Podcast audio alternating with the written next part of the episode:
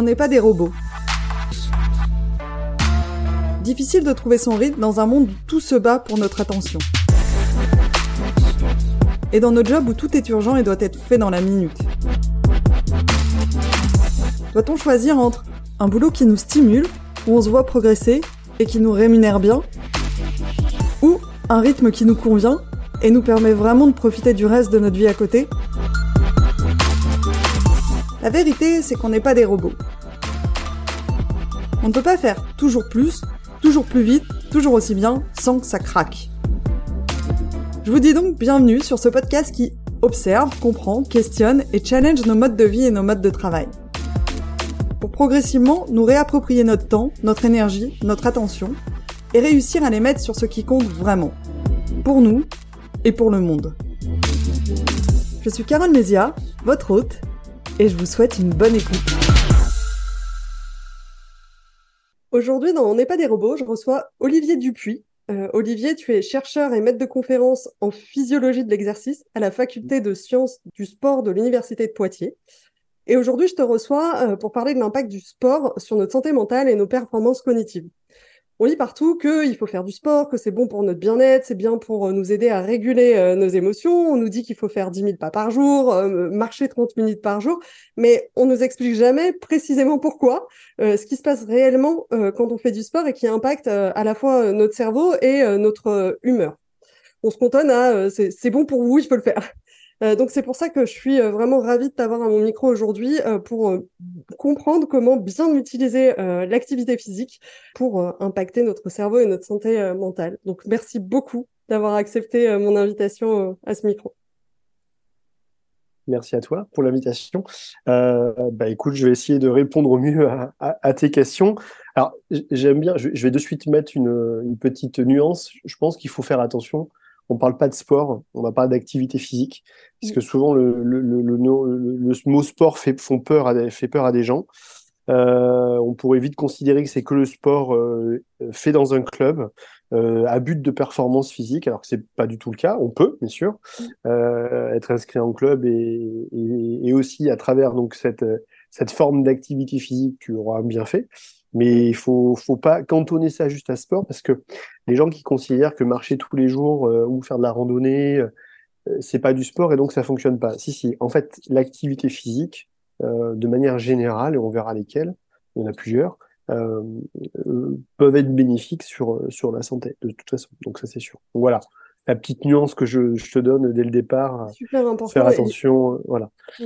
Hésite pas à me reprendre quand je vais dire sport, parce que forcément je vais dire sport. Non, mais c'est pas grave. je vais essayer de, de, de, ça et je trouve ça très important, euh, les définitions, et je pense que, enfin, on va vite arriver à, à, à les donner, euh, ces définitions. Mais peut-être avant qu'on rentre dans le vif du sujet, euh, je suis curieuse euh, de ton euh, parcours. comment t'en es venu à étudier ce sujet, toi? Qu'est-ce qui t'a, enfin voilà, comment t'en es arrivé là? Ben, j'ai fait un parcours universitaire assez classique. Alors au tout départ, moi j'étais très intéressé par la bio et donc là on peut parler de sport. Donc ben, j'ai fait un choix de, de partir en, STAPS, hein, faculté des sciences du sport en France. Euh, pourquoi? Parce que dans ce parcours-là, on, a plusieurs possibilités de, de, choix de carrière.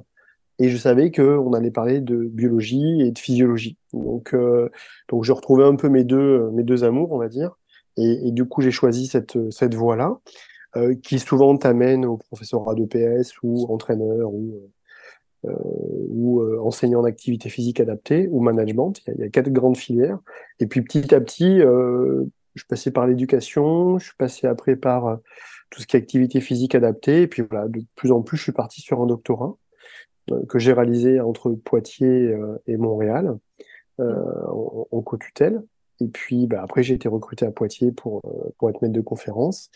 Et, au fur et à mesure de ce parcours-là, je suis toujours intéressé au, au cerveau, euh, interaction même avec le cœur, cœur-cerveau.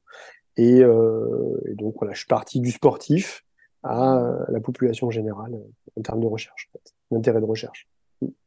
C'est vraiment, euh, c'est vraiment intéressant. Enfin, je j'aurais pas imaginé euh, forcément ça. Enfin, on a l'impression que mmh. les gens euh, qui font de la recherche, genre ils ont toujours fait de la recherche, ils sont partis de là, bah non. Euh, ah non, non. non, non. Et c'est ce qui fait aussi la richesse du parcours. Hein. C'est que après, bon, j'ai fait un postdoc, mais Voilà, on a. Euh, non, non, c'est pas. Les chercheurs sont pas tous avec des blouses blanches et euh, ils n'ont fait que ça. Mais après, bon, là, il y, a, probablement des pas. Pour il y a des champs euh, de recherche qui, qui sont voilà, mm. très spécifiques ou moins spécifiques à ça. Mm. Je te propose de rentrer maintenant dans le cœur du sujet. Mm-hmm. Pourquoi, quand on veut être en, bonne santé mentale et mm-hmm. parfaitement cognitivement, c'est intéressant ou c'est nécessaire de s'intéresser à notre activité physique?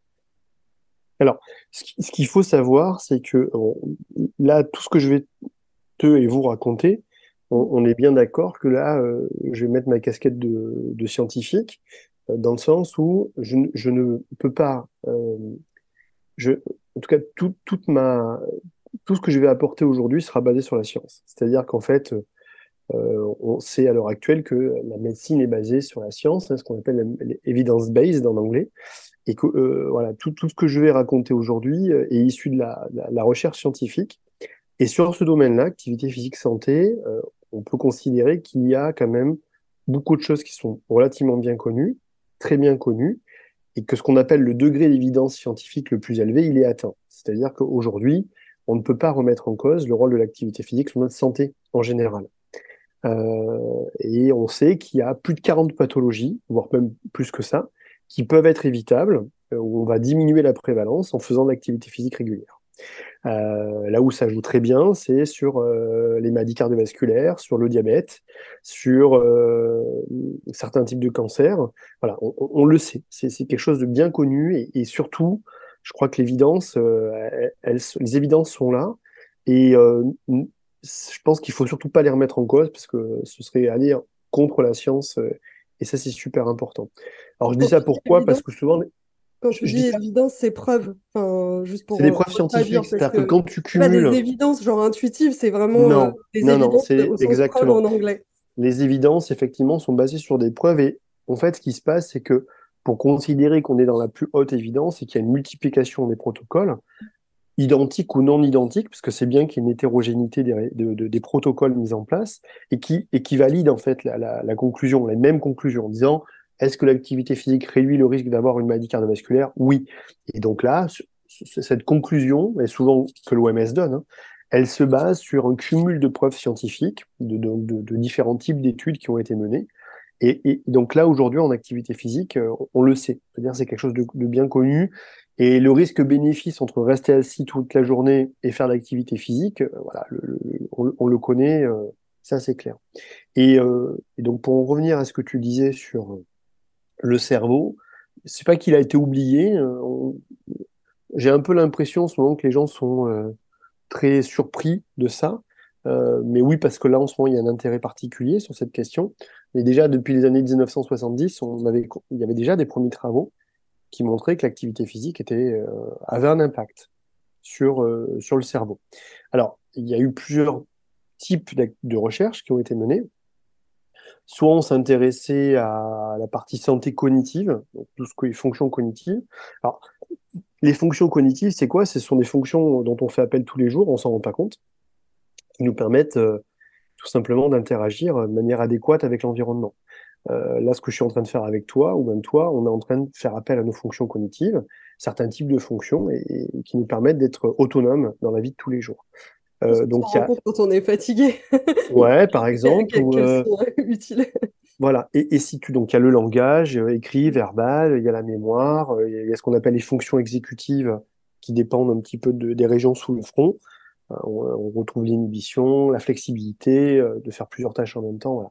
Et donc là, il y a eu toute une catégorie de recherches qui sont intéressées à l'effet de l'exercice physique euh, sur ces fonctions.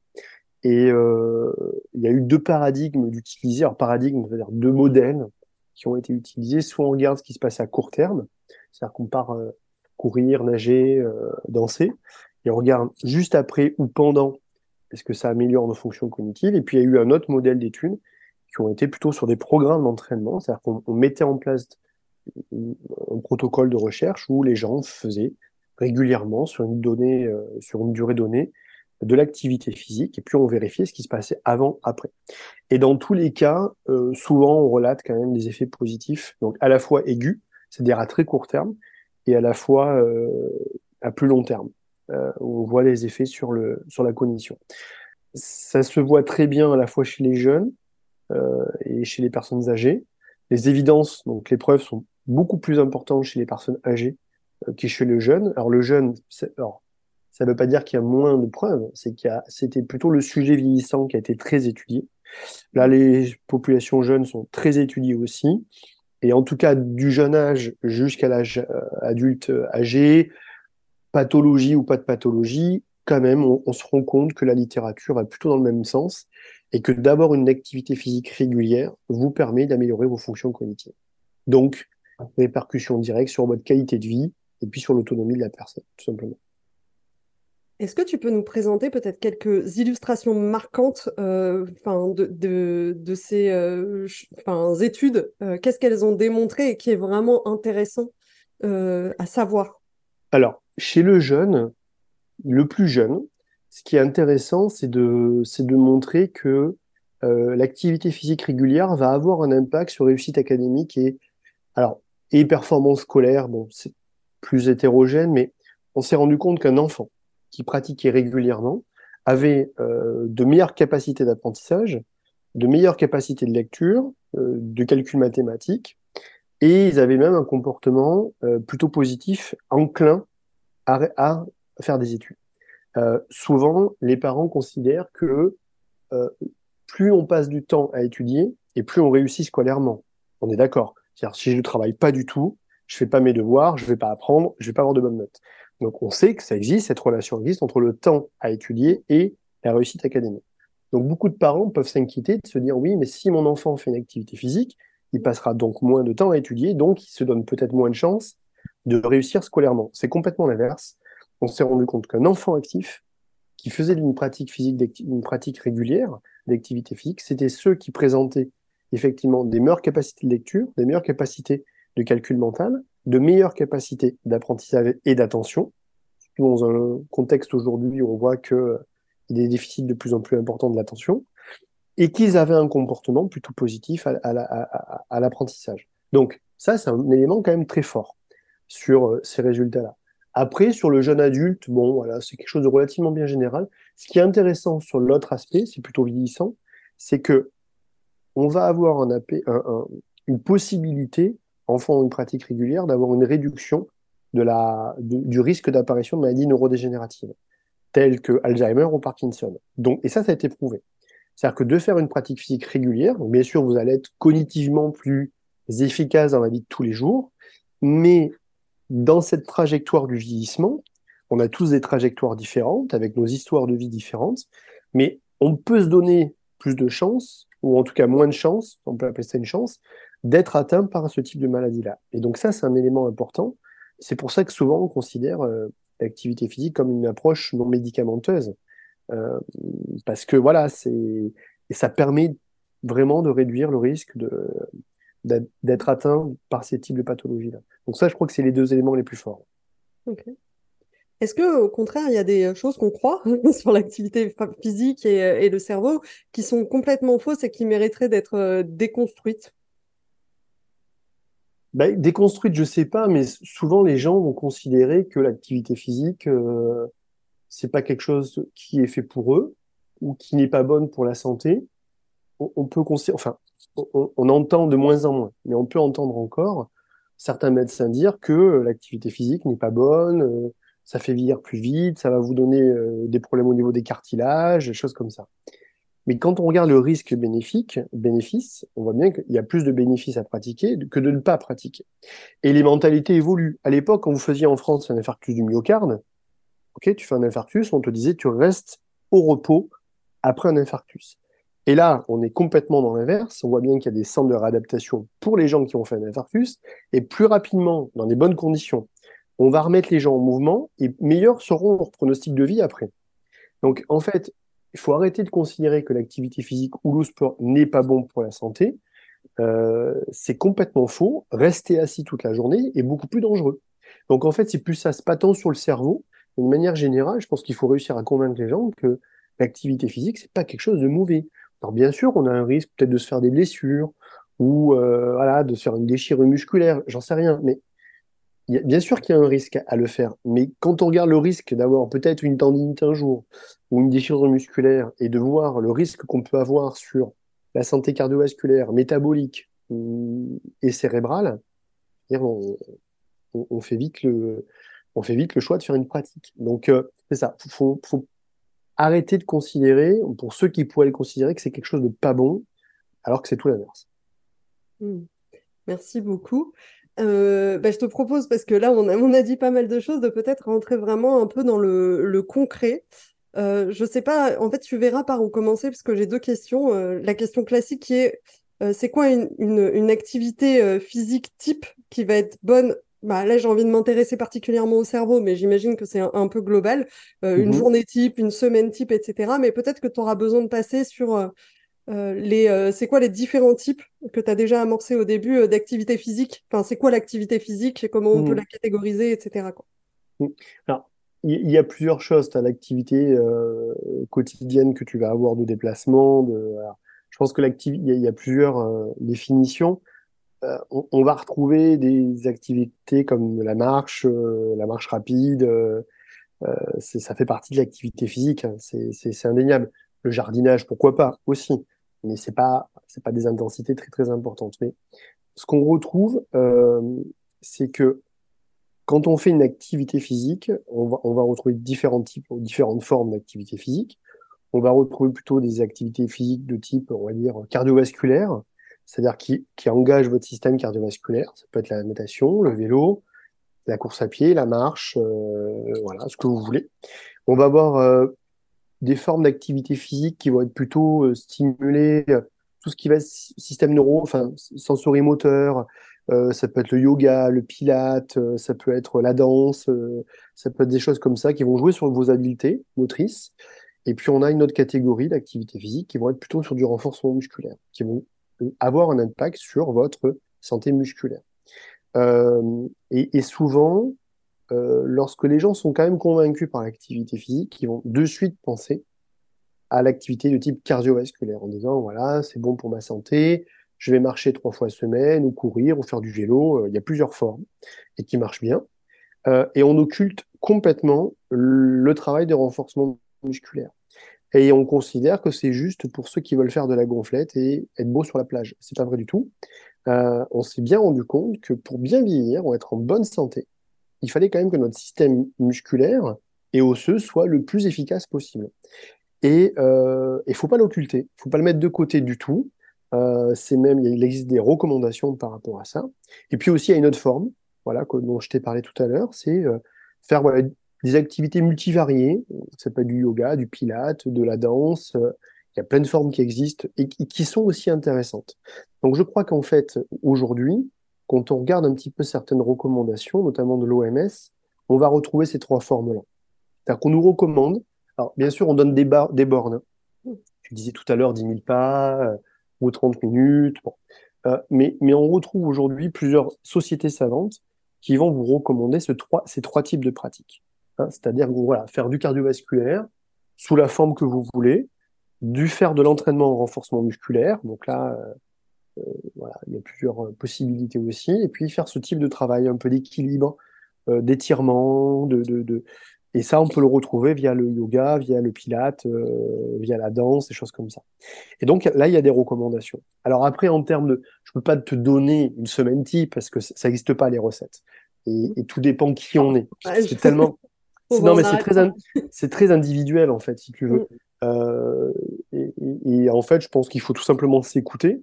Euh, on a des bornes, non pas des bornes, on a des normes qui existent. On nous dit de faire 30 euh, minutes d'activité physique par jour, où on nous dit au moins 5 fois semaine dans la semaine, euh, à une intensité voilà, entre modérée et vigoureuse. donc voilà, c'est des grandes lignes. on nous a donné aussi comme information 10 000 pas par jour. Alors ce 10 000 pas, il a été remis en cause, pas en cause. C'est pas qu'il doit être remis en cause ce 10 000 pas, c'est que ça fait ça inquiète les gens. Dans le sens où si tu achètes une petite montre ou un podomètre et que tu regardes le nombre de pas que tu fais dans la journée, tu n'arrives pas à 10 000. Sauf si tu vas courir ou que tu fais une rando et que ça te prend une heure de plus. Et donc, ça a démotivé certaines personnes. Et donc, dans la littérature scientifique, on s'est rendu compte que déjà 7500 pas était une bonne chose. Mais 10 000, c'est très bien, et 12 500, c'est encore mieux. Je veux dire, voilà, ça a été montré. Mais faut pas se focaliser sur ces 10 000 pas. Je pense qu'il faut essayer de, faire voilà, régulièrement une activité physique, au moins trois fois semaine, ça c'est certain. Au moins trois fois semaine, c'est important. De son choix, euh, on voit bien qu'on n'a pas parlé de cerveau encore, mais sur la santé générale, on voit bien quand même qu'il y a un, impact positif sur ces formes-là d'activité physique. Donc euh, voilà, moi ce que je recommande, c'est au moins trois fois semaine de faire une activité physique de votre choix, le plus régulièrement possible. On peut monter à cinq fois sans problème. Et, euh, et ce qui est important, c'est que ce soit le plus régulier possible. C'est-à-dire qu'on peut s'entraîner pendant quatre semaines, ou un mois, deux mois, six mois, mais dès qu'on va s'arrêter, on va tout perdre. C'est assez rapide. À bah, court terme ou à long terme? Et, les deux. C'est-à-dire que si tu t'arrêtes longtemps, euh, euh, voilà, tu, tu, repars de zéro à un moment donné. Donc, il faut essayer d'avoir ça au long terme. Et, mmh. et, et c'est pour ça que l'important, et encore là, on n'a pas parlé cerveau, mais l'important, c'est d'avoir un choix d'activité physique qui te plaît. Hein mmh. Donc voilà, ça c'est important. Et, et, pour le cerveau, ben, bon, en tout cas, je te, je te pour le cerveau, ben, pour le cerveau, ça, ça, a été voilà, ça a été aussi montré que au tout départ, euh, d'un point de vue scientifique, les premières études, on, on, se sont intéressées au cardiovasculaire. Parce que c'était la forme d'activité physique la plus répandue. On sait que ça joue de manière très positive sur ta santé, donc bah, sur le cœur. Et on sait que ces mesures-là cardiovasculaires sont prédictives de maladies. Donc forcément, c'était les premières études qui se sont intéressées à tout ce qui est activité physique, voilà, de forme euh, cardiovasculaire. Euh, des gens qui parlent d'endurance, vélo, course à pied, natation, marche, et tout ça fonctionne. C'est-à-dire qu'on voit, il y a bien eu des études qui ont montré qu'il y avait un effet positif sur la cognition des personnes faisant ce type de pratique-là. Il y a probablement une des clés importantes, c'est l'intensité à laquelle on s'entraîne. C'est-à-dire que on le sait que pour avoir une bonne santé cardiovasculaire, si je m'entraîne tous les jours à des intensités très très très très faibles, c'est mieux que si je ne faisais rien, on est d'accord Mais on, on s'est rendu compte que s'entraîner à des peut-être plus haute intensité, on pouvait favoriser d'autant plus ces adaptations à l'entraînement, à la fois pour le cœur, mais à la fois pour le cerveau. Donc, ces premières formes d'exercice physique fonctionnent très bien. Vous jouez à la fois sur votre cœur et vous jouez à la fois sur votre cerveau. L'autre catégorie du renforcement musculaire.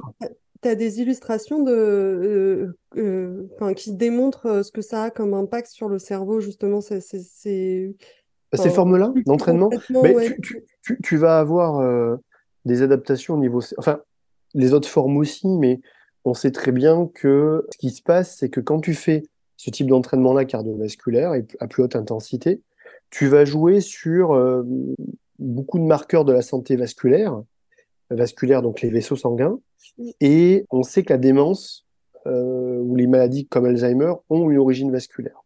Et quand on vieillit, bah, tout cet arbre vasculaire que l'on a dans notre corps, il, il, se, il, se, détériore un petit peu, il devient plus rigide. Euh, bon. Et on s'est rendu compte que c'est ce qui peut expliquer que voilà, tu commences à avoir un déclin cognitif euh, plus, plus, plus rapidement. Et le fait de faire ce type d'entraînement-là cardiovasculaire va jouer aussi sur la qualité de tes vaisseaux et donc te préserver potentiellement d'avoir un déclin cognitif euh, précoce. La forme, elle est simple, tu peux très bien. Et c'est encore une fois, c'est ce que je te dis, tout dépend c'est très individuel. Mais si tu as quelqu'un qui devrait redémarrer l'activité physique, ça peut déjà commencer à marcher. Là, on peut marcher tous les jours, cinq fois semaine ou déjà trois fois par semaine. Et euh, voilà, petit à petit, augmenter les doses, c'est-à-dire, bon, mais si on n'a que trois créneaux dans la semaine, et eh qu'on marchait 20 minutes, ben, au fur et à mesure des semaines passées, ben, sur 20 minutes, on fera euh, des marches plus rapides ou, euh, ou pour la même vitesse, on augmentera la distance. Voilà, mais ça peut être ça déjà. Mm. Ça, peut commencer par ça. Euh, mais ça peut être aussi des formes où, ce sera un peu plus intense, ça peut être la course à pied, et tout dépend si on, est, on peut le faire ou pas, voilà, ça dépend. Hein. Une personne en surpoids sera peut-être plus difficile, une personne qui a eu euh, des soucis cardiovasculaires, ce sera une autre forme d'exercice physique. Donc, c'est pour ça qu'il y a plusieurs choix, natation, course à pied, ainsi de suite. Donc là, vraiment, il n'y a, y a pas de consigne à donner. Faites quelque chose de régulier, et ces formes-là fonctionnent bien, d'autant plus si elles sont faites de manière régulière, et de temps en temps un peu plus intense que d'habitude. Voilà. Mais là, je pense que si tes auditeurs sont, sont, s'intéressent à ça, je pense qu'il faut tout simplement, on a largement euh, des ressources en France pour avoir des, des, gens qui sont compétents dans l'accompagnement. et qui proposent de l'activité physique. Et là, il faut tout simplement se diriger sur, euh, sur des Mm. professionnels qui, qui vont Mm. aider les gens. hein. Et, et, euh, et donc, pour terminer, tu vois, sur le renforcement musculaire, on n'aurait jamais pensé que de faire du renforcement musculaire allait augmenter tes capacités cognitives. Jamais. On n'aurait jamais pu penser ça. Eh bien, si. Qu'on s'est rendu compte que oui, oui, euh, le fait d'avoir un profil musculaire plus important, eh bien, te permet d'être cognitivement plus, plus. Et, et pareil, c'est parce que tu libères à l'exercice physique plein de molécules dans ce type de, d'entraînement-là et qui vont ben, aider euh, ton cerveau à se modifier et, et tu vas avoir un effet aussi important euh, sur la cognition. Et, et même, je te dirais même, le yoga, le pilate, la danse, ces formes d'entraînement-là, d'activité physique, vont aussi avoir un impact sur ta santé cognitive. Mm. Donc voilà.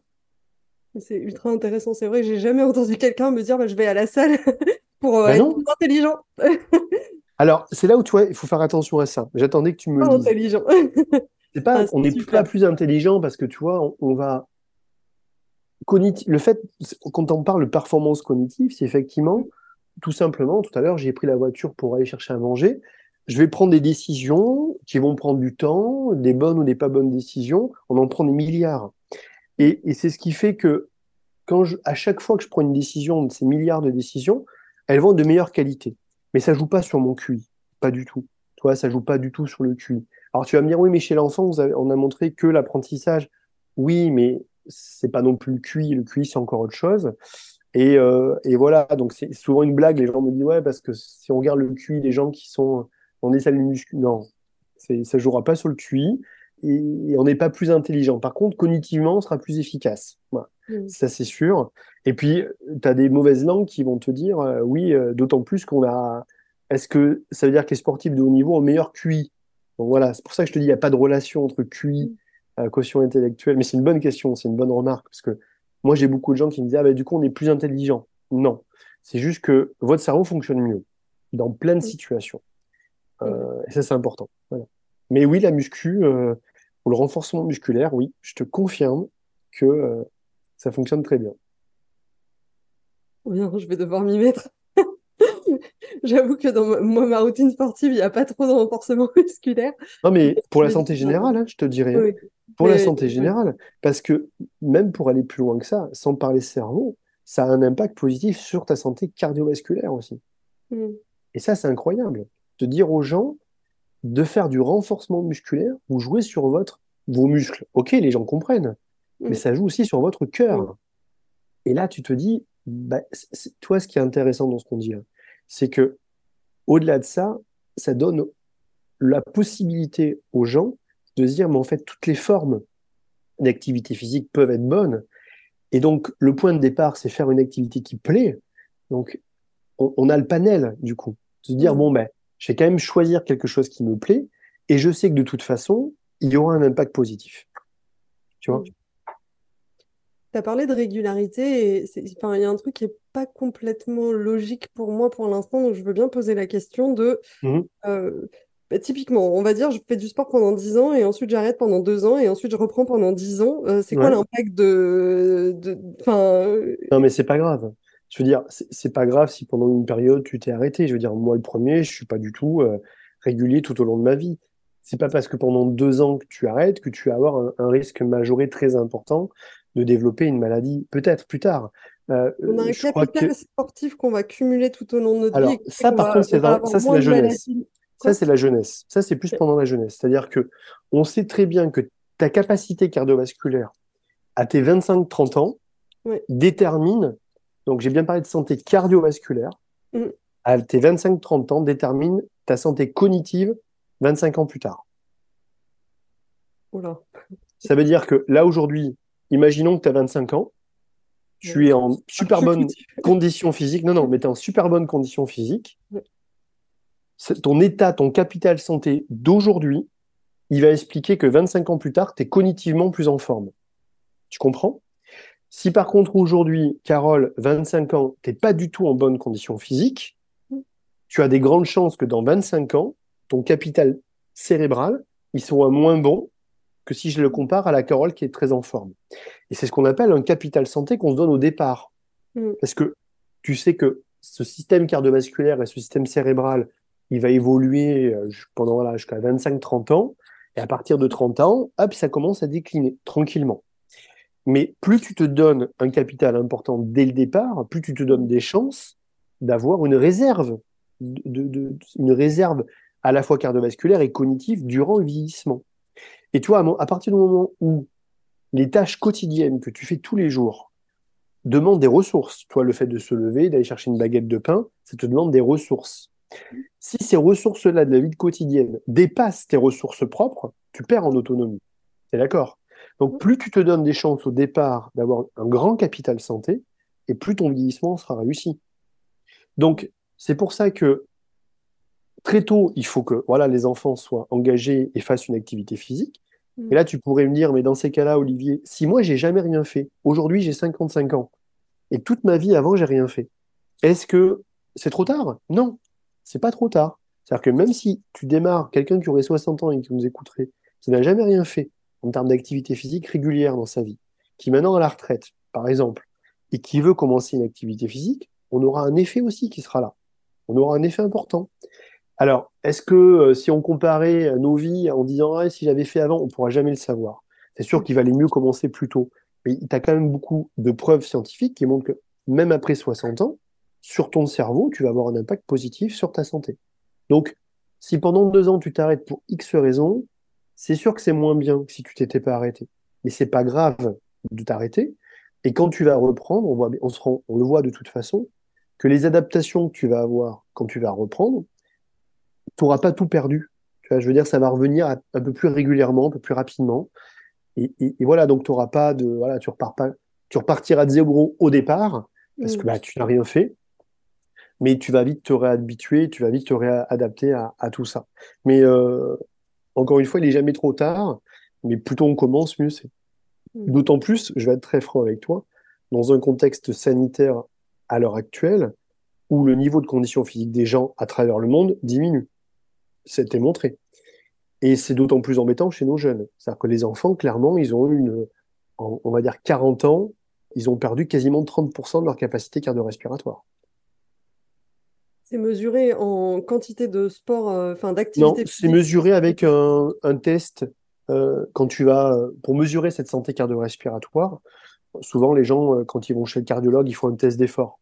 Tu sais, okay. test d'effort sur un vélo ou sur un tapis. Et à la fin, ils ont une mesure, une mesure qu'on appelle VO2 max, hein, un, appareil.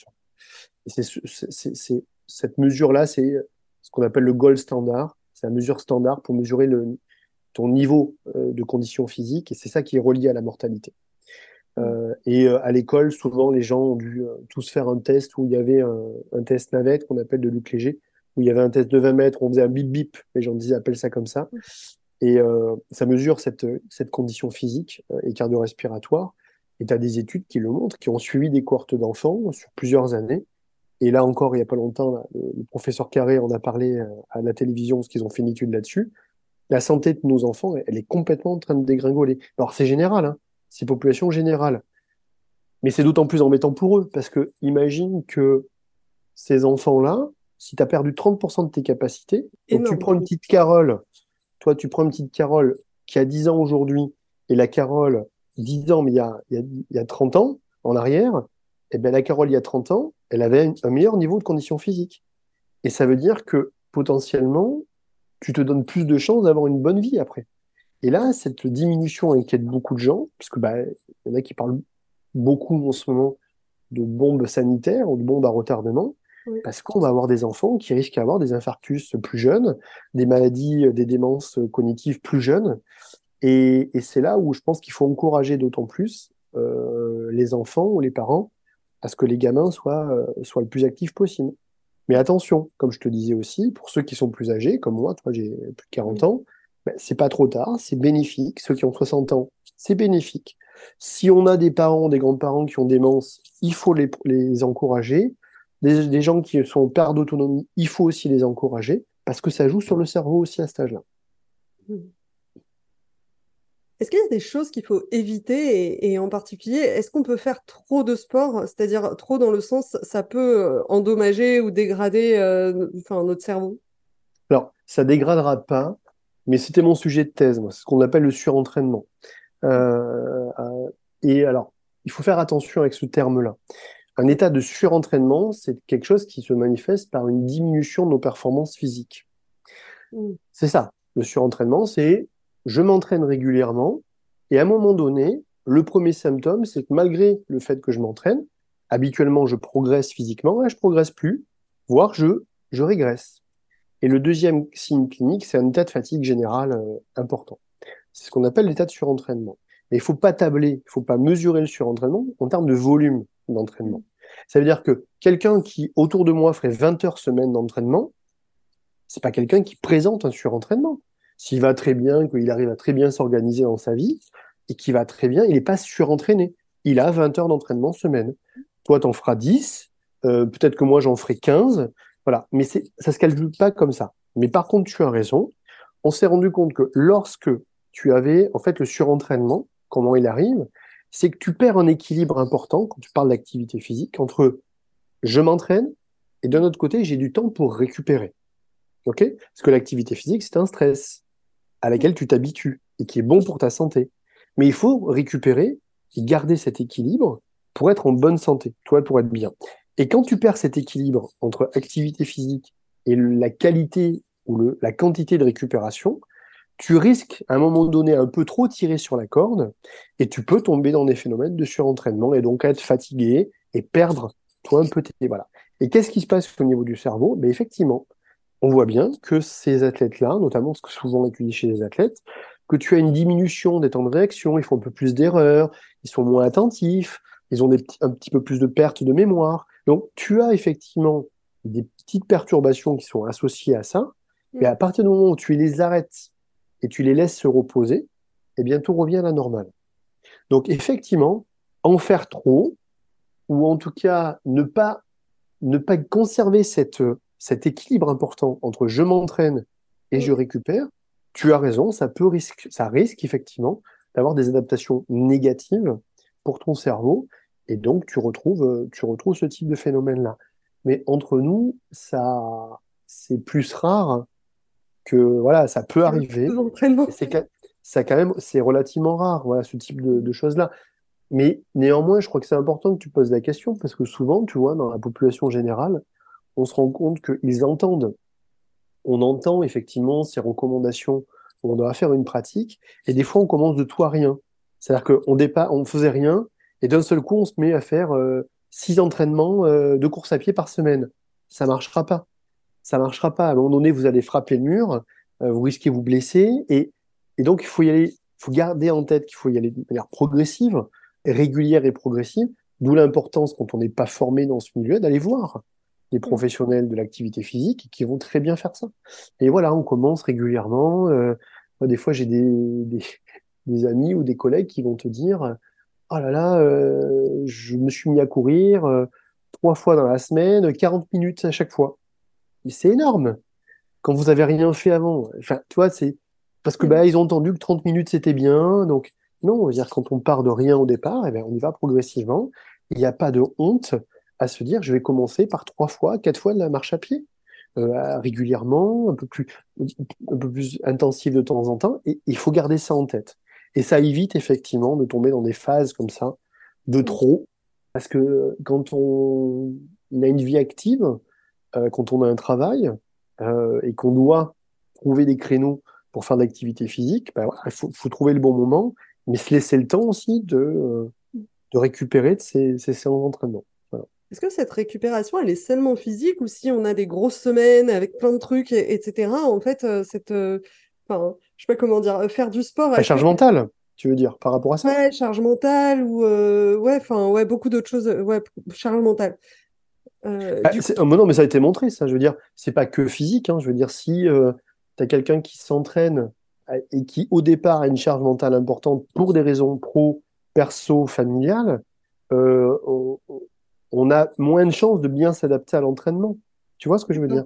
Du coup, on donc, dit pour gérer le stress, il faut faire du sport. Bien et sûr. Là, dis, bah ouais, mais en fait, mais bien sûr, faire attention parce que, enfin voilà. Mais c'est là où il faut trouver un bon équilibre, parce que le premier effet qu'on va rechercher à travers l'activité physique, et qui est le plus, un des mécanismes les plus étudiés, c'est la réduction du stress. Mm. Et qu'est-ce qui fait justement que ton cerveau marche mieux?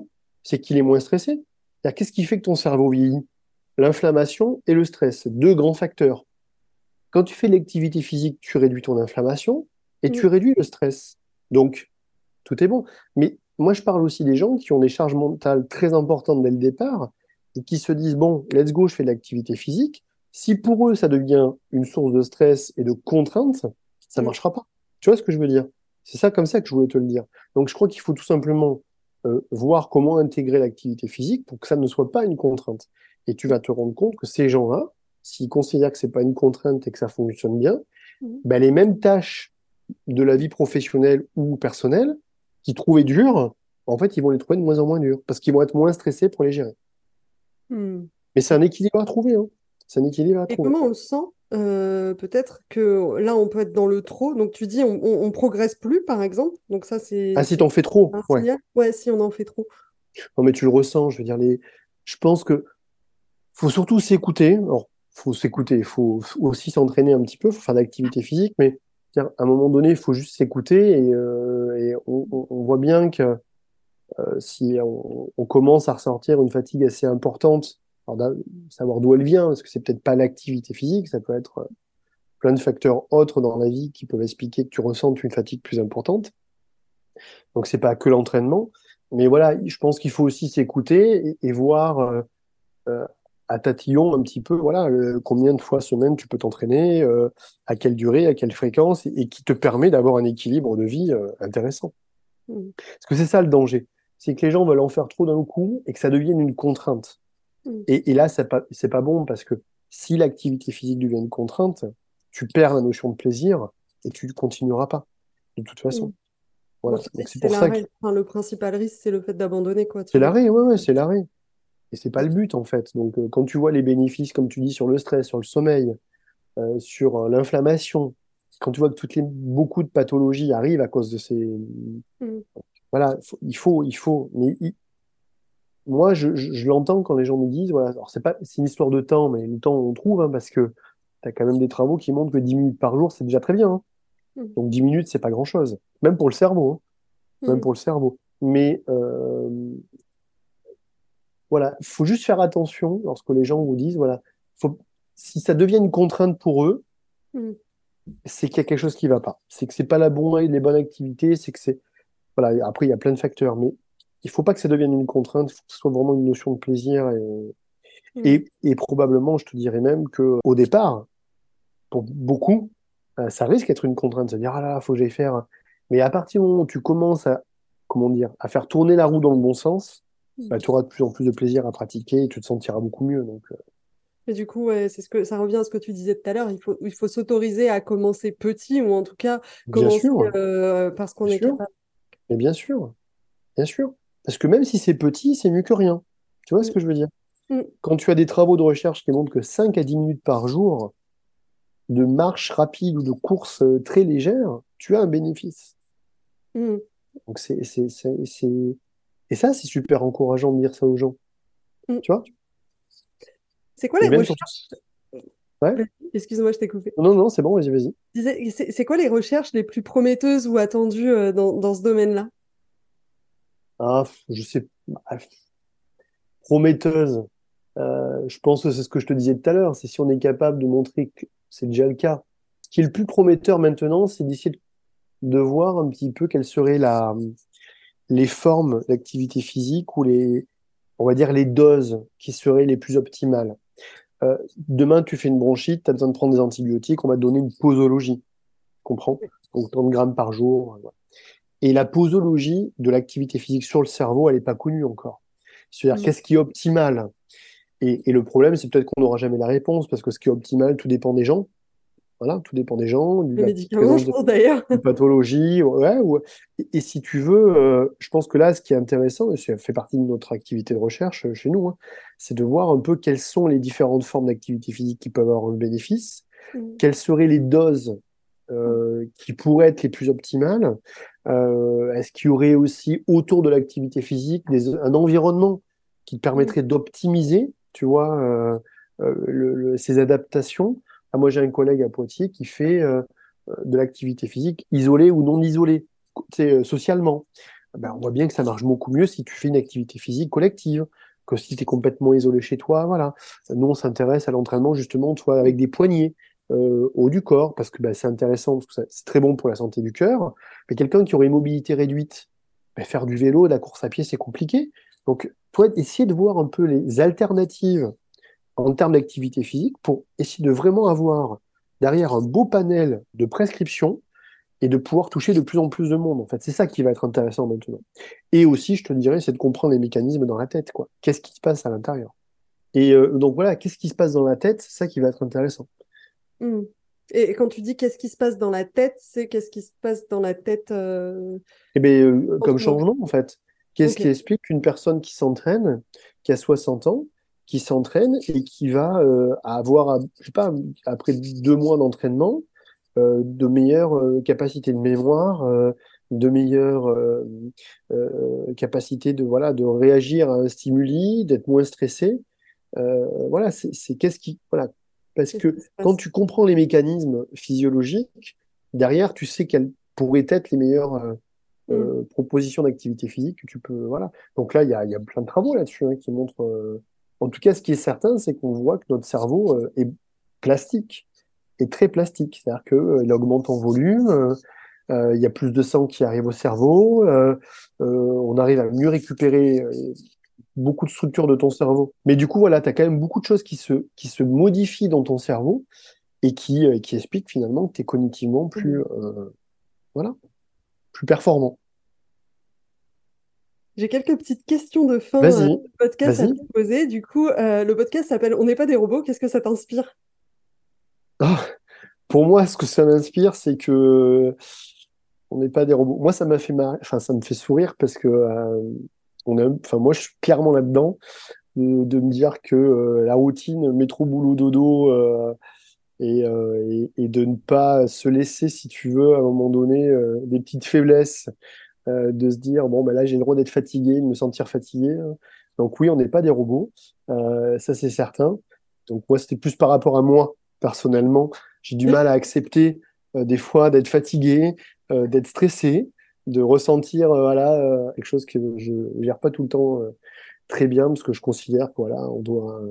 Mm. Ça, c'est les tempéraments de chacun. Donc, et c'est un collègue qui me dit souvent ça. On n'est pas des robots, donc on a le droit des fois d'être fatigué, mm. de se sentir anxieux ou stressé par rapport à des événements. Donc, donc voilà. Donc moi, ça m'inspirait moi, ma, mon, côté personnel en fait. Hein, je te dirais de ma, de ma vie. Mais voilà. Donc, euh...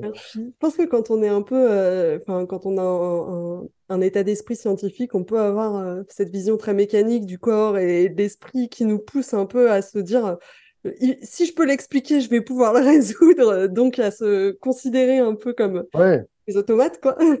ouais, mais tu vois, pour une même, tu vois, pour une même machine mm. physiologique, on mm. voit bien que l'esprit va pas les faire fonctionner de la même manière. Mm. Donc, euh, donc, euh, là, si tu prends euh, les champs de la, psychologie sociale ou, cognitive, ils vont, ils vont très bien te le montrer. Mm. Qu'est-ce que tu fais quand tu te sens débordé? Bah, De l'activité physique. voilà. Ou, je vais me reposer, tout simplement. Est-ce que tu as des routines, ce sera peut-être la même réponse, ou des fondamentaux qui te portent dans ton quotidien? Non, j'en ai pas. Non, non, j'ai pas de routine.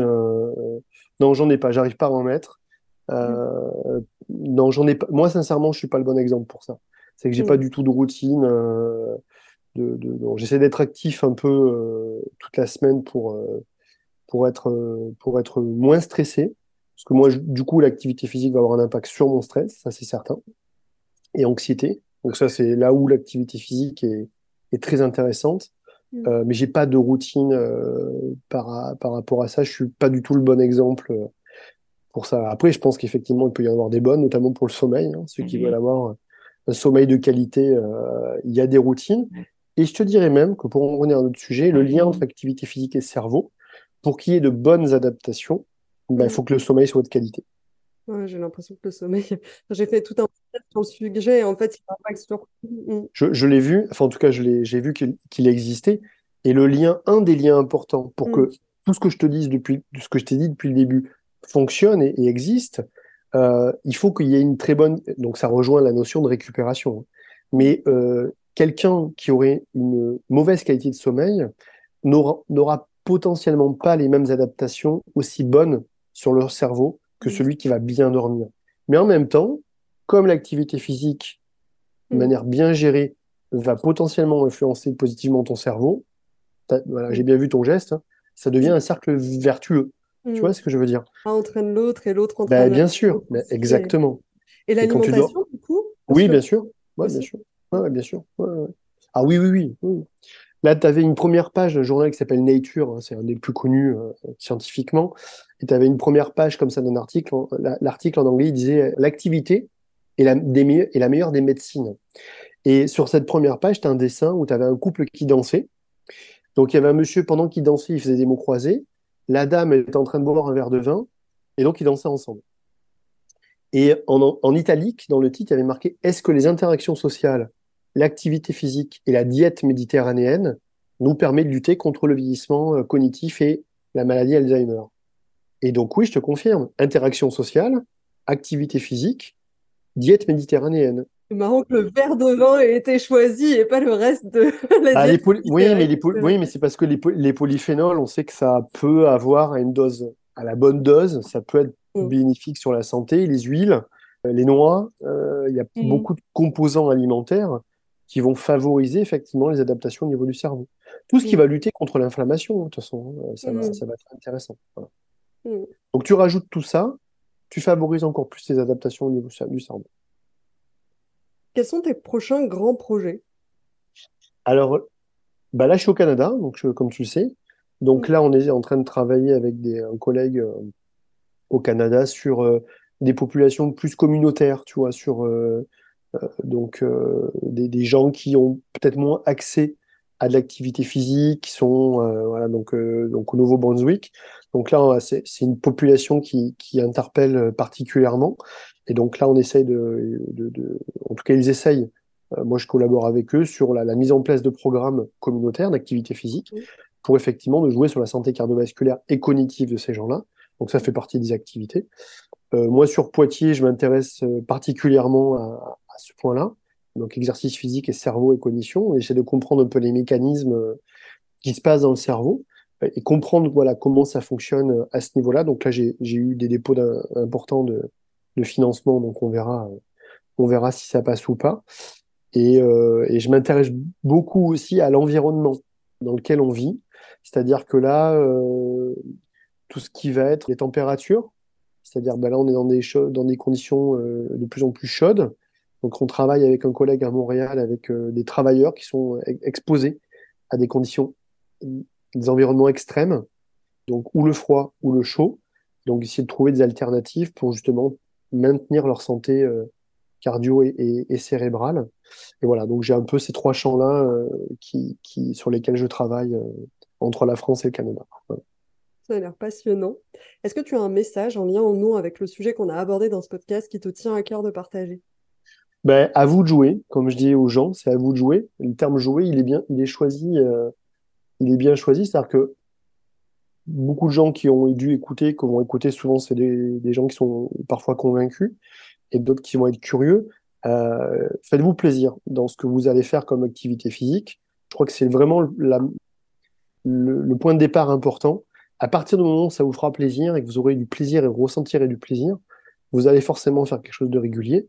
Et euh, je vous invite à lire le, bouquin d'un collègue à moi, Boris Cheval, sur le syndrome du paresseux, parce qu'on on n'est pas programmé peut-être des fois à se dire bon, on va plutôt rester dans le canapé que faire de l'activité physique.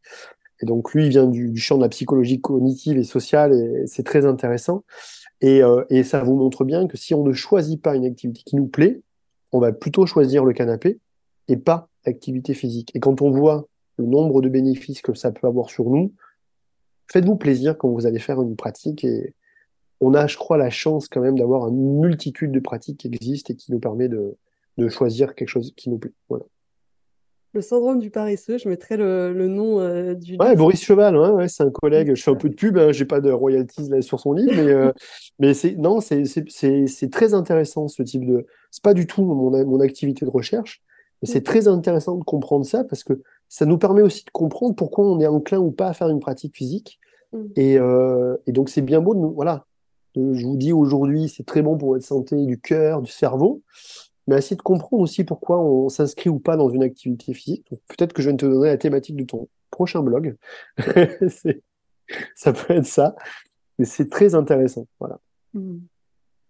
Merci beaucoup. Si on veut en savoir plus sur toi ou sur les travaux que tu mènes, les résultats des, euh, des projets euh, passionnants dont tu viens de nous parler, comment on peut le faire? Bah, Vous m'écrivez un mail, hein, tout simplement. Euh, le plus simple, c'est ça, hein, c'est m'écrire un mail sur mon adresse mail. si vous tapez Olivier Dupuis, UY, Université de Poitiers, vous tomberez forcément sur mon adresse mail et vous pouvez, vous pouvez m'écrire sans problème. Voilà. Merci beaucoup, Olivier. C'était. Je suis hyper contente d'avoir eu cette, euh, cet échange avec toi. Mais merci, de rien. Merci d'avoir écouté cet épisode jusqu'au bout. Quelle est une chose que vous retenez et allez mettre en application dès maintenant? On n'est pas des robots, c'est aussi une newsletter pour pousser la réflexion encore plus loin. Il n'y a pas une méthode universelle qui va solutionner du jour au lendemain tous vos problèmes. J'y partage des analyses et des outils que je veux les plus concrets et actionnables possibles pour mieux nous comprendre en tant qu'humains, mieux comprendre le monde dans lequel on vit, travailler plus efficacement et plus intelligemment, et retrouver un semblant de respiration dans notre frénésie quotidienne. Si ça vous dit d'essayer, vous aurez le lien dans les notes de l'épisode. Si vous avez trouvé cet épisode intéressant, vous pouvez m'aider à le faire connaître soit en le partageant directement à vos proches, soit en en parlant sur vos réseaux sociaux, soit en me laissant un avis sur Apple Podcast ou 5 étoiles sur Spotify. Et n'oubliez pas, vous n'êtes pas un robot.